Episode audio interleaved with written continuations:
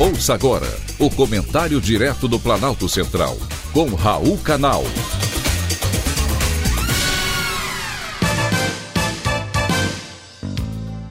Queridos ouvintes e atentos escutantes, assunto de hoje: os males da pandemia.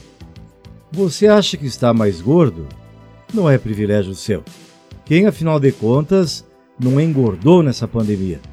O Instituto de Estudos para Políticas de Saúde fez um levantamento e constatou que todo mundo está vendo no espelho. O problema é que, junto com o peso, aumentaram também os casos de hipertensão e de diabetes. Houve pior em todos os indicadores de doenças crônicas. E é aí que mora o perigo. Mesmo na pandemia, é bom ficar atento aos sinais e procurar ajuda médica logo que eles aparecerem. Ninguém quer ficar doente.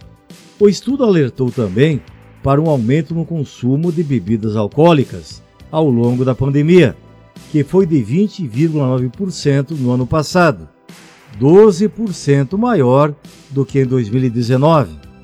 Outro ponto de atenção, de acordo com os pesquisadores, é a redução da população que realiza atividades físicas. Porém, o fechamento das academias não é motivo para ficar parado. Qualquer um pode fazer atividade física nas ruas, nos parques ou até mesmo em casa. Basta querer, ter boa vontade e tomar a decisão. Porém, nem todos os dados do estudo foram totalmente negativos. Houve um lado bom.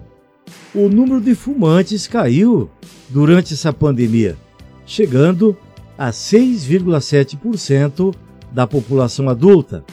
Em 2006, esse número era 13,4%. A dependência de nicotina é uma doença que tem relação com aproximadamente outras 50 enfermidades, como cânceres e doenças do aparelho respiratório. Os fumantes sabem os riscos do fumo para o organismo humano.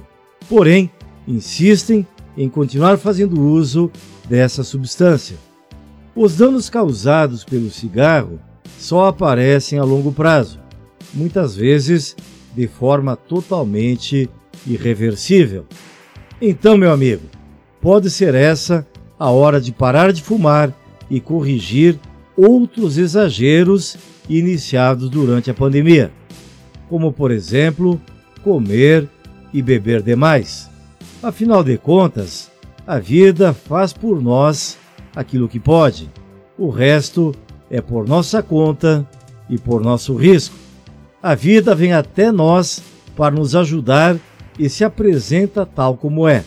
Então, meu amigo, pode ser essa a hora de parar de fumar e corrigir outros exageros iniciados ou outros vícios adquiridos ao longo da pandemia comer e beber demais, tome a decisão. A vida é sua, o risco é seu, as consequências também. Afinal de contas, na vida nada é proibido. Você escolhe e paga o preço. Fica a dica. Foi um privilégio ter conversado com você.